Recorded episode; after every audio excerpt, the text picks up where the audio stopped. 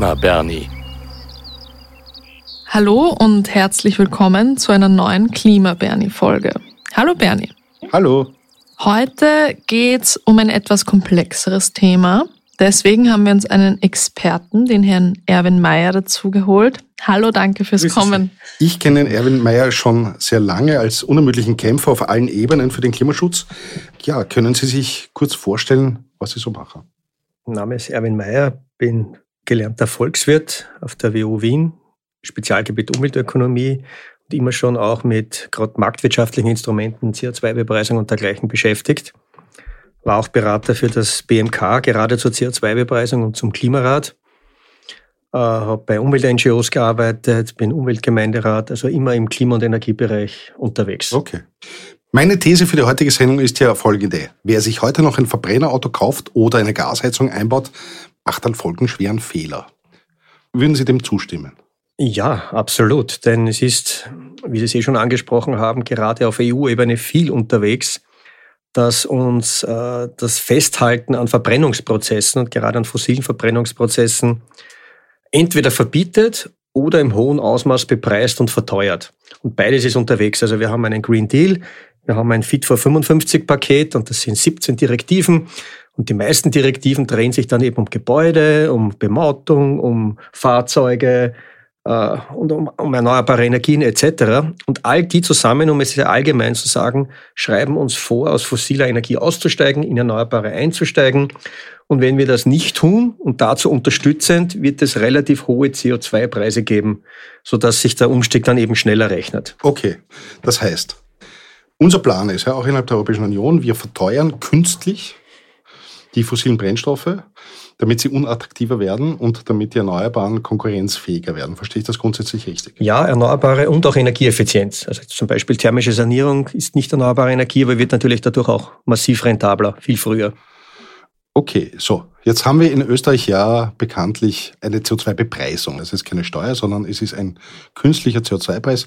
Begonnen hat er mit 30 Euro pro Tonne CO2 was den Diesel und den Benzin pro Liter um ungefähr, glaube ich, 5, 6, 5, 6 Cent verteuert hat, so in etwa. Genau, stimmt. Heuer, also 2023, haben wir einen CO2-Preis von 32,50 Euro. Ja. Das macht das Ganze um 7 Cent teurer. Das ist gesetzlich ja verankert. Dieser Preis geht weiter in die Höhe. Genau, also noch haben wir eine, weil Sie gerade gesagt haben, keine Steuer. Es ist ein bisschen schwierig. Es heißt Nationales Emissionshandelsgesetz, NEHG. Ist aber eigentlich doch eine Steuer, muss ich als Ökonom sagen, weil der Preis staatlich festgesetzt wird und auch die Zertifikate, die die im Verkehrbringer, OMV und andere zu erwerben haben, nicht handelbar sind. Der Preis ist festgelegt und es kann nicht einer den, das Zertifikat an den nächsten weitergeben. Okay, das Damit heißt, ist es kein Emissionshandel. wir haben derzeit 32,50 Euro. Nächstes Jahr, habe ich im Gesetz nachgeschaut, sind es 45 Euro. Es sei denn, es gibt Gründe, den Preis höher anzusetzen, wenn der wenn, wenn da die fossilen Energien viel billiger werden. Oder, falls wir wieder so eine Teuerungsgeschichte haben, äh, könnten sie es auch wieder reduzieren. Genau, es gibt eine Flexibilitätsklausel, eine kleine. Okay, aber das ist fix. Äh, Das heißt, 45 ist es nächstes Jahr, dann ist es irgendwann 55 und dann ist es 65. Na, 65, das haben wir noch gar nicht. Gut. Das ist interessant. Österreich hat nämlich im Gegensatz zu Deutschland nur bis 25 im Gesetz hineingeschrieben, weil man damals noch geglaubt hat, in Österreich, na 26 gibt es eh schon eine EU-Regelung, war auch kurz in Diskussion. Jetzt gibt es die EU-Regelung ab 27, 26 sind wir gesetzeslos unter Anführungszeichen. Sprich, es gibt keinen Preis für 26 und jetzt sagt man einfach nur, es muss eh in den nächsten zwei Jahren evaluiert werden und vielleicht machen wir dann was für 26. Aber jetzt ist einmal gar kein Preis für 26 vorgesehen im Gesetz. Aber was passiert dann 2026? Das ist eine gute Frage, das habe ich auch schon mehrfach meine Kontakte im Ministerium gefragt. Gilt der dann automatisch der alte weiter? Oder kommt ein höherer oder kommt gar keiner? Na, das ist noch nicht geklärt. Es gibt nur die Formulierung im Gesetz, dass evaluiert werden muss bis 25. Und in der Evaluation sollte man dann sagen, was 26 passiert. Also möglicherweise betrifft das dann den Bundeskanzler Kickl und den Verkehrsminister oder Energieminister Hofer. Genau. So wie das letzte Mal, die müssten dann entscheiden, sozusagen, wie sich der Preis weiterentwickelt. Ja. Die könnten aber auch einfach sagen Null. Genau, die könnten auch Null sagen, weil es ja noch keine EU-Regelung gibt, die was anderes vorschreibt. Gut, aber was passiert 2027? Genau, da haben Sie vollkommen recht. Also in Deutschland gibt es ein bisschen eine Diskussion. Ich schaue mir viele Bundestagssendungen an und, und, und den Herrn Habeck und andere, die damit zu tun haben. Und die sagen schon immer, was wir da im Gebäudeenergiegesetz machen, so heißt es in Deutschland, hat was zu tun mit dem CO2-Preis. Wenn wir da nichts machen, wird der CO2-Preis steigen, weil Europa. In In Österreich findet die Diskussion überhaupt nicht statt. Also dankenswerterweise muss ich wirklich sagen, hat auch der Kurier im Mai berichtet bereits über diese Richtlinie. Im April ist sie beschlossen worden. Das war ein bisschen was im, im ORF auf Landesebene, aber das war's. Also Österreich nimmt dieses Thema nicht wahr. Was sagt nun diese Emissionshandelsdirektive aus dem April diesen Jahres? Das klingt sehr kompliziert. Der europäische Emissionshandel, auf Englisch European Emission Trading System, also abgekürzt EU ETS, ist seit 2005 das zentrale Klimaschutzinstrument der EU. Der Emissionshandel soll dabei helfen, die Treibhausgasemissionen der teilnehmenden Energiewirtschaft und der energieintensiven Industrie zu reduzieren. Um das zu erreichen, wird mit Emissionszertifikaten gehandelt. Verursacher von Treibhausgasemissionen müssen am Ende des Jahres Zertifikate in Höhe ihrer Emissionen vorweisen. Dabei können sie zusätzlich benötigte Zertifikate an einer Börse zukaufen, Überschüssige Zertifikate können sie dort an andere Verursacher verkaufen. Dieser Handel beruht auf dem sogenannten Cap-and-Trade-Prinzip. Cap bedeutet Obergrenze und Trade Handel. Die Politik legt gewisse Obergrenzen für Treibhausgasemissionen fest, die innerhalb von einem bestimmten Zeitraum ausgestoßen werden dürfen. Dieser Deckel wird nach und nach gesenkt, um die zulässigen Gesamtemissionen bis 2050 auf Null zu reduzieren. Aktuell umfasst der ITS nur die Energiewirtschaft, die energieintensive Industrie und den innereuropäischen Luftverkehr. Für die Emissionen, die bis dato noch nicht unter den ITS fallen, also etwa Emissionen aus dem Straßenverkehr oder von Gebäuden, wird ab 2027 ein neuer, zunächst vom EU ETS 1 getrennter Emissionshandel eingeführt, der sogenannte EU ETS 2. Bei wem erwirbt man so ein Zertifikat? Das wird von der äh, Emissionshandelsstelle in Österreich vergeben, aber zu einem bestimmten Preis. Mhm. Und wenn man dann nicht genügend Zertifikate hat für, für die Menge Energie, die man in den Markt bringen will, dann muss man zusätzliche vom Markt erwerben. Dadurch, jetzt sind wir beim Thema, wird das frei handelbar, die Zertifikate zirkulieren, es entsteht ein Markt und damit wird nur die Emissionsmenge festgesetzt, das ist dann ein echter Emissionshandel. Es muss jedes Jahr um so und so viel Prozent weniger emittiert werden oder werden weniger Zertifikate vergeben. Und der Preis für die Zertifikate bestimmt sich dann danach, wie viel Benzin, Diesel, Heizöl, Erdgas konsumiert wird. Heißt übersetzt, wenn wir bis dahin sehr viel Klimaschutz machen, effizientere Gebäude, mehr Elektroautos, mehr öffentlich fahren, mehr Radfahren, was auch immer, dann werden die CO2-Preise gar nicht dramatisch steigen, dann werden sie eher niedrig bleiben. Machen wir aber bis dahin wenig Klimaschutz und die CO2-Konsumation und Emission, also fossile Konsumation und CO2-Emission bleibt hoch, dann wird der CO2-Preis sehr hoch sein. Und das heißt, wir können bei 200 bis 300 Euro pro Tonne CO2 bereits 2027 landen. Okay, Theoretisch sogar über Nacht. Okay, also nochmal ganz kurz. Ab 2027 geht's los. Ja? Wenn ich es richtig verstehe, die EU-Kommission oder die Europäische Union gibt eine insgesamte Menge an CO2 ja, vor. Für Verkehr und Gebäude, das haben wir auch noch nicht gesagt. Das ist nämlich das Neue. Okay, also für alle Treibstoffe und alle Heizstoffe. Genau. Okay. Also angenommen, da ist die Zahl 100, ja, jetzt nur, nur als Beispiel. Und 2027 stehen sozusagen 100 Einheiten zur Verfügung für ganz Europa. Ja, natürlich viel mehr, ist eh klar. Und diese Menge wird aber jedes Jahr reduziert. Das ist der Trick. Genau, das ist der Trick. Das ist ein echter Emissionshandel. Bis er 2050 mehr damit auf Null ist oder wahrscheinlich genau. schon vorher schon. Wahrscheinlich schon ein bisschen vorher, richtig. Und da wir einen definierten Markt haben, das heißt, es gibt einfach diese 100 Einheiten und ein Jahr später, ich glaube, es sind 5% weniger jedes Jahr. Ja, 4 bis 5 Prozent, ja. Wird der Preis massiv ansteigen können. Ja. Der wird so. Und jetzt sagen Sie, sogar zum Start 2027 könnte schon ein sehr hoher Preis rauskommen.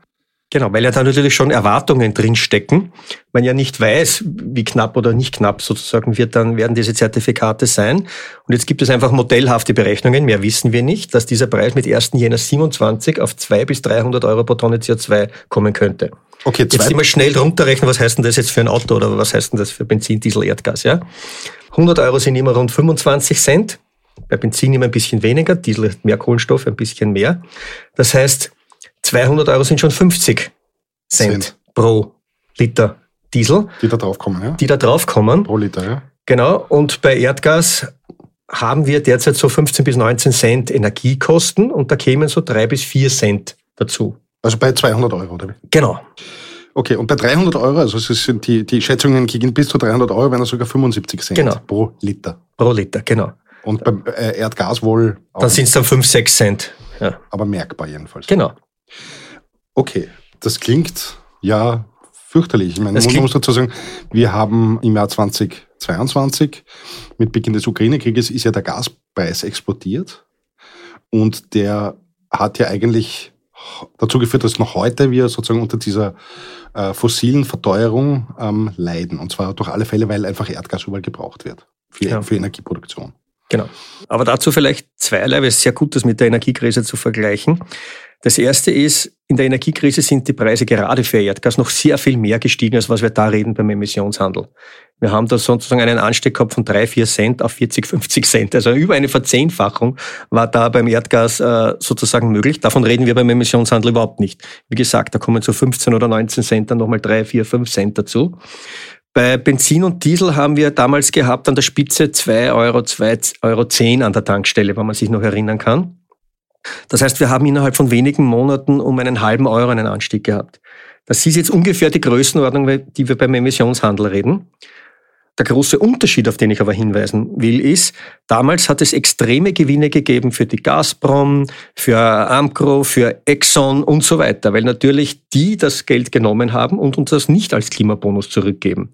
Die verwenden das, sage ich immer ganz böse, für Einkäufe von Fußballern, Einkäufe von Formel 1 und anderen Dingen oder für den Krieg im, im Falle von Russland. Das ist daher nicht vergleichbar mit einem System, das wir uns in Europa oder in Österreich selbst geben, wo es ja das Versprechen gibt, und das ist auch in der Richtlinie so vorgesehen, über einen eigenen Sozialfonds, dass dieses Geld an die Europäerinnen wieder ausgeschüttet wird.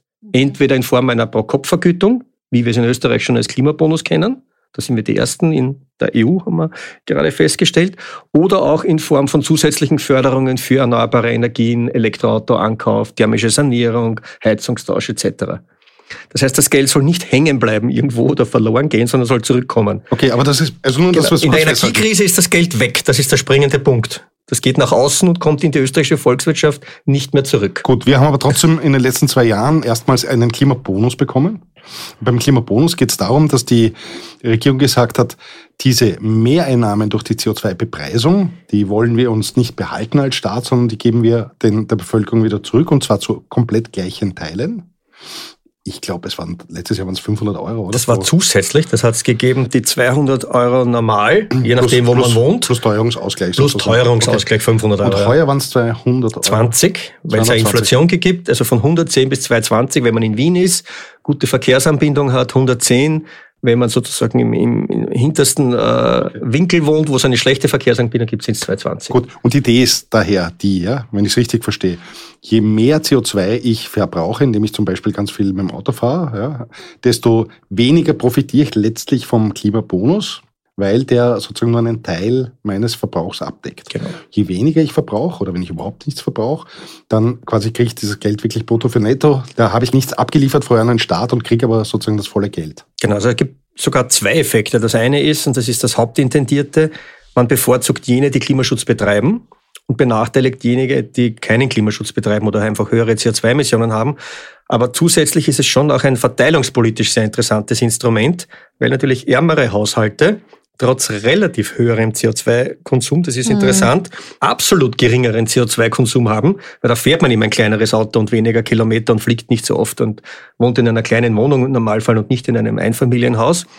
Die haben natürlich durch die Pro-Kopf-Vergütung dann auch, bekommen sie weit mehr zurück, als sie höhere CO2-Kosten haben. Die zahlen dann im Jahr 100 Euro mehr, bekommen aber 200 zurück, bleibt ihnen netto 100 Euro über. Das heißt, es ist auch eine zusätzlich sozialpolitische Maßnahme. Okay, gut. Und dieses System, dass man höhere CO2-Bepreisung zahlt, in welcher Form auch immer. Das kommt jetzt europäisch. Das kommt jetzt auch auf europäischer Ebene. Das heißt genau gleich. Jedes Land sozusagen kriegt dieses Geld aus dem Emissionshandel, der Emissionshandel 2 heißt der, mhm. wieder zurück und kann das wieder an die Bevölkerung ausschütten und zwar. Es gibt eine gewisse Mindestmenge, die europarechtlich vorgesehen ist. Ich glaube, das handelt sich ungefähr um ein Viertel. Das ist in einem Sozialfonds geklärt. Und dann gibt es die Aufforderung an die Mitgliedstaaten, möglichst sozusagen das wieder für Klimaschutz zu verwenden, die Einnahmen und dann möglichst viel an die Bevölkerung auch in einer sozialen Weise zurückzugeben. Das heißt, es wird eine Verantwortung an die Nationalstaaten kommen, mit diesen Emissionshandelseinnahmen wettbewerbspolitisch und sozialpolitisch gerecht sozusagen vorzugehen. Wow, okay. Gut. Gut. Wird nicht alles in Brüssel entschieden, heißt das sozusagen, zu 100 Prozent. Das okay. heißt. Und diese Emissionshandels Einkommen entstehen eben durch diese Zertifikate. Ja, ja, also wie gesagt, also wenn das jetzt bei 200, 300 ist, man muss vorstellen, der ETS 2 hat so 1 bis 1,2 Milliarden. Entschuldigung, was ist der ETS 2? Emission Trading System. Mhm. Äh, also, also Emissionshandelssystem. Verschmutzungsrechte, hat man früher gesagt. Ja, genau, einfach. aber danke, weil was ist ein ETS? Genau. Emission Trading System, äh, Emissionshandelssystem. Da reden wir im ETS 2, das ist jener für Gebäude und Verkehr in ganz Europa, von rund einer Milliarde bis 1,2 Milliarden Zertifikate. Mhm. Mal 200, 300 Euro. Mhm sind die Einnahmen. Wir reden da von 200, 300, 400 vielleicht Milliarden Euro Einnahmen. Für Europa. Für Europa. In den EU Gut. 26. 2%. Da gibt schon was zu, zu verteilen. Ja? Ein bisschen über 2% können uns davon, ja? Genau. Okay. Ähm, also äußerst relevant. Und, und diese Regelung, wie das genau funktioniert, das ist bereits fix beschlossen. Das ist im April in einer Direktive fix beschlossen, im Amtsblatt bereits veröffentlicht. Das gilt. Gut. Nehmen aber viele nicht wahr, weil drinnen steht, ab 1. Jänner 27, es sei denn, es gibt sehr hohe Energiepreise im Jahr 27, dann kann man es sogar noch um ein Jahr auf 28 verschieben. Aber dann spätestens ist das hier, okay. dieses System. Das heißt, die These sozusagen dieses Podcasts, ja, wer sich heute noch ein Verbrennerauto kauft oder eine Gasheizung einbaut, macht einen folgenschweren Fehler. Ja.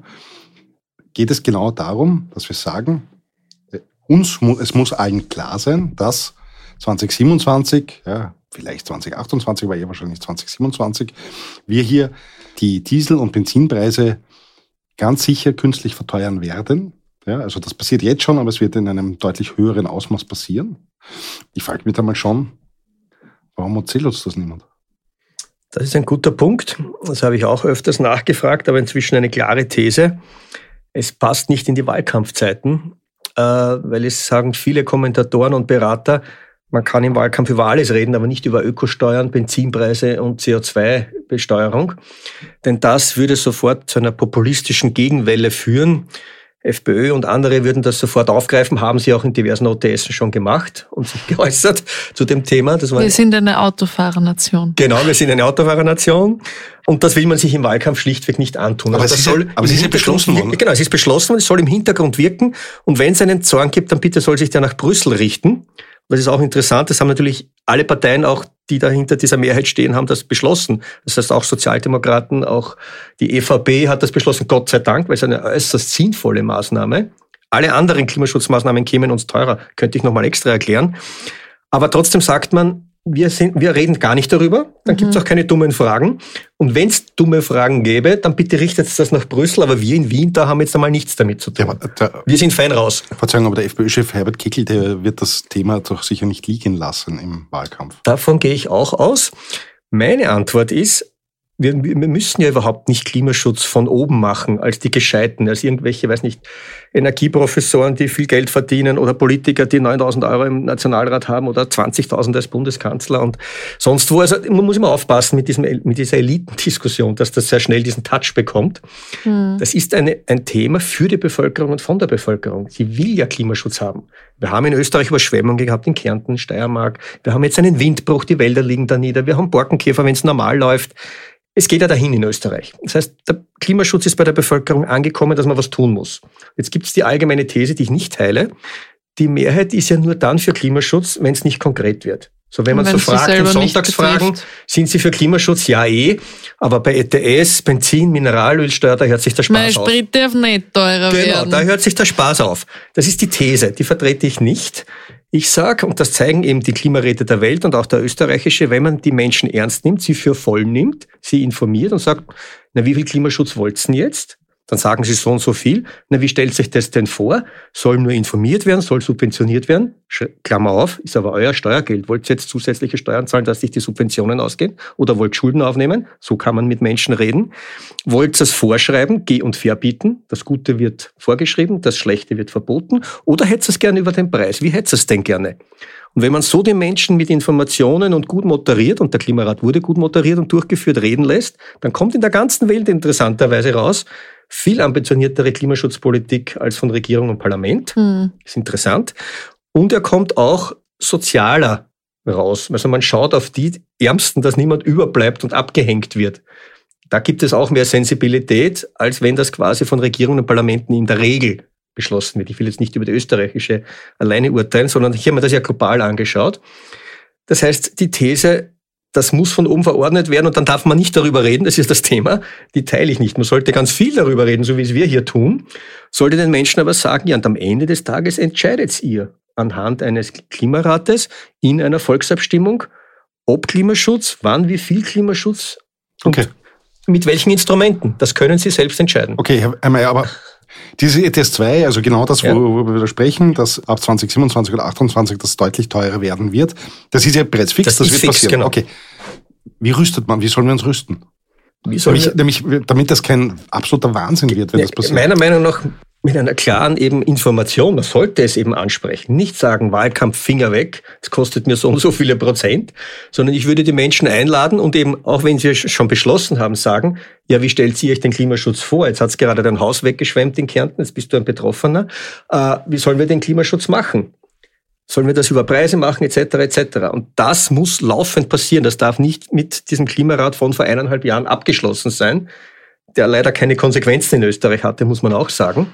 Sondern ja. diese, dieser Dialog mit der Bevölkerung und dieses auf Augenhöhe diskutieren, das muss weitergehen. Und ich glaube, dann bekommt man sehr viel Verständnis dafür. Man darf sich halt nur nicht getäuscht oder übers Ohr, also, also ja, einfach äh, benachteiligt fühlen. Und das tun aber viele. Viele haben mhm. Angst, da kommt eine Belastungswelle auf mich zu, das Geld ist dann weg, ich kann mir auch die Sanierung meines Hauses nicht leisten oder ein neues Auto nicht leisten und das Geld kommt nicht oder nicht in geeigneter Form zurück. Ich vertraue der Politik nicht. Das ist so ein bisschen der Tenor. Und das muss man offensiv angehen und nicht einfach wegtauchen. Und in Deutschland ist die Diskussion ein bisschen klarer, da wird das thematisiert. In Österreich bis jetzt leider gar kein aber, Thema. Aber in Deutschland ist es thematisiert, aber die Regierungsparteien, die verlieren massiv. Dimas, weil sie ehrlich gesagt auch den Fehler gemacht haben. Ich bin ja auch mit meinen deutschen Freunden von Mehr Demokratie immer in Verbindung gewesen. Und nachdem der erste Bürgerinnenrat in Deutschland abgehalten wurde zur Reform der Demokratie und so weiter, war der Wunsch, da hat man die Leute gefragt, und was, was soll denn der nächste Bürgerrat sein, zu welchem Thema? Haben die gesagt, zu Klima, zum Klimaschutz. Dann hat es sogar eine Petition gegeben mit über 100.000 Unterschriften, die in den Bundestag gegangen ist. Und dann haben sie den Parteien präsentiert, wir wollen einen Bürgerinnenrat zu Klimaschutz. Haben alle Parlamentsparteien geantwortet, brauchen wir nicht, weil bitte, hallo, wir haben eher Parlament, Bürgerinnenrat ist unnötig, machen wir nicht. Wir machen lieber einen zu anderen Themen. Und deswegen haben sie gar nicht gewusst, sozusagen, wie die Bevölkerung hier vorgehen würde mhm. und haben das wieder von oben im, wie es üblich in Koalitionsausschüssen mit Experten ausverhandelt und dann der Öffentlichkeit präsentiert. So ist es friss oder stirb, mehr oder weniger. Und das hat natürlich viel Widerstand hervorgerufen. Und da sind natürlich dann viele Populisten sozusagen gemerkt, ah, da ist ein Thema, da ist eine Emotion, da geht was. Mhm. Da hole ich mir jetzt Stimmen und jetzt verstärke ich das auch noch. Und da wurde dann erfunden, da wurde dann gelogen, da wurden dann Wärmepumpen sind zu teuer und gehen nicht ohne Fußbodenheizung. Lauter so Unsinn ist dann gekommen. Und das hat zu einer Welle der Ablehnung geführt. Und das hat natürlich auch dazu geführt, dass alle drei äh, Koalitionsparteien jetzt so in den Umfragen nicht, es gibt auch andere Themen. Aber das ja. war ein wesentliches Thema, warum die in den Umfragewerten jetzt so verloren haben. Ich glaube, die Grünen ja am wenigsten noch, oder? Die Grünen noch am wenigsten, aber warum man dann auch in Österreich gesagt hat, das tun wir uns jetzt nicht an, das GEG quasi auf WEG, also Gebäudeenergiegesetz in Deutschland. Okay, nur langsam, nur langsam. Also Wärmeenergiegesetz in Österreich. Jetzt wird's kompliziert, ja? Genau, also das sind lauter so komische Kürzeln, aber es geht ums Gleiche. Benz, äh, Benzin sage ich schon, Gas- und Ölheizungen müssen raus, müssen durch erneuerbare Energien ersetzt Gut, werden. Gut, und da ist ein Gesetzesvorschlag kürzlich eingebracht worden. Äh, ursprünglich war vorgesehen, dass man Ölheizungen bis 2035 komplett im Betrieb verbietet und Gasheizungen bis 2040, bis Ende 2040. Im Entwurf aber jetzt für das Wärmegesetz steht weder noch drinnen. Also sie haben sich das einfach erspart, sondern nur gesagt, liebe Leute, rüstet eure Häuser, eure Wohnungen um, äh, weg von den fossilen ähm, äh, Energieeinheiten äh, hin zu erneuerbaren, nachhaltigen Geschichten. Ähm, und Zieldatum gibt es keine, dafür tun wir das massiv fördern. Genau. Jetzt mal mit 75 Prozent bis sogar 100 Prozent, je nach Haushaltseinkommen. Aber das Problem ist, so einfach ist das dann auch nicht. Man braucht nämlich ein saniertes Haus, eine sanierte Wohnung, die äh, relativ gut ähm, thermisch saniert ist. Sonst kriegt man auch die Förderung schon gar nicht für den äh, Heizungstausch. Okay, aber was heißt das? Was heißt das? Also ich krieg die Förderung für den Heizungstausch nicht, wenn ich nicht thermisch saniere. Und wer hat schon sozusagen das äh, auf der Kante? So gut wie niemand. Thermisch sanieren kostet auch in Deutschland 80 bis 100, 120.000 Euro, wenn es ein altes großes Gebäude ist. Mhm. Und dann haben alle gesagt, das will ich auf keinen Fall. Und ich will nur mehr Leute oder ich rede nur mehr mit Leuten, die mir sagen, das kommt nicht. Das ist genau das Problem. Und wenn wir das nicht in Österreich aktiv angehen, entweder entkoppeln wir das und sagen, ein Heizungstausch ist auch sinnvoll ohne thermische Sanierung. Dann haben wir zwar eine Verschwendung, aber dann ist es trotzdem machbar bis zu einem gewissen also wir haben eine Energieverschwendung, aber immerhin kein CO2 wird genau, ausgeblasen. Weil ich würde zum Beispiel persönlich das gerne schrittweise machen. Ja, ich mache jetzt eine große Photovoltaikanlage auf dieses Haus. Dann möchte ich ein paar Jahre später eine Wärmepumpe machen. Die hätte ich gern gefördert, krieg's aber nicht. Und wenn ich dann in einem nächsten Schritt in drei, vier, fünf, zehn Jahren oder so die thermische Sanierung angehe, dann kann ich das noch immer machen. Aber dann wäre das schrittweise. Und das geht nicht. Und diese Förderung wären dann 75 Prozent von den Kosten, die Sie ausgegeben haben? Oder? Heizungstausch eben, ja. Und was wird, Nicht von der thermischen Sanierung. Und was wird beim Sanieren gefördert bei uns? 15 bis 20 Prozent. Das heißt, so ein 80er Netto bleibt mir dann schon noch über, selbst zu finanzieren. Und das ist nicht einfach. Gibt es da die äh, richtigen Kreditmodelle eigentlich von den Banken? Nämlich das, ja, ist, das kann ja etwas sein, was ruhig 20, 30, 40 Jahre ja, läuft. Das ist in Wirklichkeit, also ich bin dafür, das ist eine klare politische Forderung. Man muss in dieses Feld hineingehen und man müsste staatlich unterstützte Kredite über Laufzeiten 30 bis 50 Jahre anbieten. Das entspricht dann auch, wir haben das bereits durchgerechnet, ungefähr den Energieersparnissen, weil ich erspare mir das etwas, weil ich habe weniger Energiekonsumation und wie Sie richtig gesagt haben, erneuerbare Energie ist ja deutlichst billiger als fossile Energie inzwischen. Mhm. Wenn ich PV oben habe und dann habe ich noch Biomasse oder Wärmepumpe oder was auch immer, habe ich ja sehr geringe Energiekosten. Das heißt, über 30 bis 50 Jahre geht sich das aus, dass ich eigentlich keine Vermeidungskosten habe, dass mich das nichts kostet. Nur ich muss es so lang strecken können. Ja. Weil wie soll ich das in 10 oder 15 oder 20 Jahren schaffen? Ah, nur um das nochmal zu klar zu sagen, die Idee ist, durch eine Sanierung und einen Tausch sozusagen genau. des Heizungssystem habe ich viel weniger monatliche Kosten. Das und äh, das, was ich mir sozusagen erspare auf die aktuellen geht Kosten. Sich ziemlich aus mit den Kreditraten auf 30 bis 50 Jahre. Auf 30 bis 50 Jahre. Aber diese Modelle gibt es noch nicht. Die gibt es noch nicht. Und da müssten eigentlich die Banken sich zusammen mit dem Staat tun, sonst hängen wir uns bei dieser Heizungsdebatte wie soll ich sagen, selbst auf, weil wir das nicht hinbekommen. Wir bekommen die Förderung nicht, wenn wir nicht thermisch sanieren. Gut, das klingt nach einer machbaren Lösung nämlich. Eigentlich ja, aber man müsste es einmal angehen. Aber das, solche, solche Ideen entstehen eben erst, wenn man das Problem offensiv anspricht, diese CO2-Bepreisung thematisiert normale Menschen, sage ich jetzt einmal, an den Tisch holt. Jetzt verwende ich den Begriff normal des Sommerlochs. Äh, der ist zwar jetzt leider belegt, aber ich verwende ihn trotzdem. Ist ja. ein bisschen ausgelutscht. Ja, ist ein bisschen ausgelutscht, genau. Aber ich möchte sagen, Menschen mit durchschnittlichen Einkommen und durchschnittlicher Ausbildung kommen zusammen und sagen, wie machen wir jetzt Klimaschutz? Und dann würden solche Themen aufscheinen. Dann würde man sagen, also ich habe das letzte Mal mit einem Energieberater geredet mit meiner Bank und der sagt mir 80.000. Was macht ihr mit dem? Wieso ich 80, wo soll ich 80.000 Euro hernehmen? Na, never ever habe ich die. Und dann muss man aber sozusagen Politiker zur Seite geben und Experten, die sagen, naja, das könnte man so und so machen, da gibt's das Modell. Das würde dann Sinn machen. So kommen wir einer Lösung näher. Okay. okay. Das heißt, den ersten Schritt haben wir aber eigentlich heute gemacht in dem wir darüber geredet haben. Äh, genau, dem ja. informiert haben. Und das Zweite können wir auch schon sagen, also alle Bank-CEOs, die hier genau. zuhören, ja, bitte, bitte um ein paar neue Modelle. Äh, muss man mit dem Finanzminister natürlich dealen äh, wegen den Haftungen, ja, damit nicht alles, damit nicht immer nur die, das, die Haushaftung sozusagen ist. Ja, sonst ist es das Grundstück und das Haus. Sonst ja. ausschließlich. Genau, weil das, das wollen wir gar nicht haben. Ähm, mich würde noch interessieren, kann ein, könnte ein Bundeskanzler Kickel äh, diese Regelung ETS 2, also all das, was wir gesprochen haben, verhindern? Alleine nicht. Äh, man könnte natürlich sagen, Richtung Europa, es braucht eine Notverordnung, es braucht mehr Zertifikate, es braucht eine Preisobergrenze, das kann man alles machen. Wenn man eine Mehrheit findet in Europa, könnte das passieren. Ist aber sehr unwahrscheinlich. Viel wahrscheinlicher ist aber, und das wäre schon möglich, dass man das konterkariert. Ich habe selbst schon nachgefragt, steht irgendetwas in der Direktive drinnen, dass man quasi neben dem CO2-Preis aus dem ETS was anderes nicht reduziert? Da steht nichts drin. Jetzt denke ich mir, jetzt bringe ich hoffentlich niemand auf schlechte Ideen, aber wenn Sie den Herrn Kickl angesprochen haben, kommt der selber drauf. Der ist ja nicht dumm, ja. Ich kann mhm. natürlich die Mineralölsteuer sofort senken auf den Mindestsatz der Energiesteuerrichtlinie. In Österreich haben wir das bei der Erdgasabgabe bei Putin sofort gemacht. Die wurde sofort auf Null gesetzt, die Erdgasabgabe.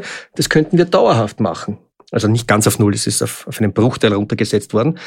wir könnten das überall machen. Wir könnten auch bezuschussen. Wir könnten uns quasi zur Tankstelle hinstellen und die Tausender oder die Hunderter verteilen, ja. So wie es der Heider damals gemacht hat bei den Führerscheinen oder was ähnlichem. Also da gäbe es schon einige, wie soll ich sagen, populistische Möglichkeiten, äh, dagegen zu steuern, dass das bei den Menschen nicht ankommt. Aber es europarechtlich zu, zu drehen, wird sehr schwierig sein, weil da braucht man wieder einen Kommissionsvorschlag, man braucht wieder qualifizierte Mehrheiten, den Rat, das Parlament. Okay, und das ist nicht. Das, das geht nicht über Nacht. Das ja. ist nicht. Sehr wahrscheinlich. Okay. Gut, dann äh, herzlichen Dank, Herr Mayer, für den Besuch Gerne. in unserem Podcast-Studio.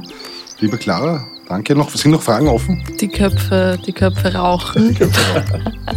Vielen lieben Dank fürs danke Kommen. Auch. Gut. Und euch danke fürs Zuhören und bis zum nächsten Mal. Bis zum nächsten Mal. Auf Wiedersehen. Ciao. Das war's für heute vom Klima Bernie mit mir, Clara Sautner und Bernie Bernhard Gaul. Danke auch der klugen Stimme aus dem Off, Caroline Bartosch. Wenn euch der Podcast gefallen hat, abonniert uns auch auf Apple Podcasts oder Spotify. Vor allem aber erzählt euren Freunden von uns. Klima Bernie ist ein Podcast des Kurier, Ton und Schnitt von Dominik Kanzian, produziert von Elias Nadmesnik.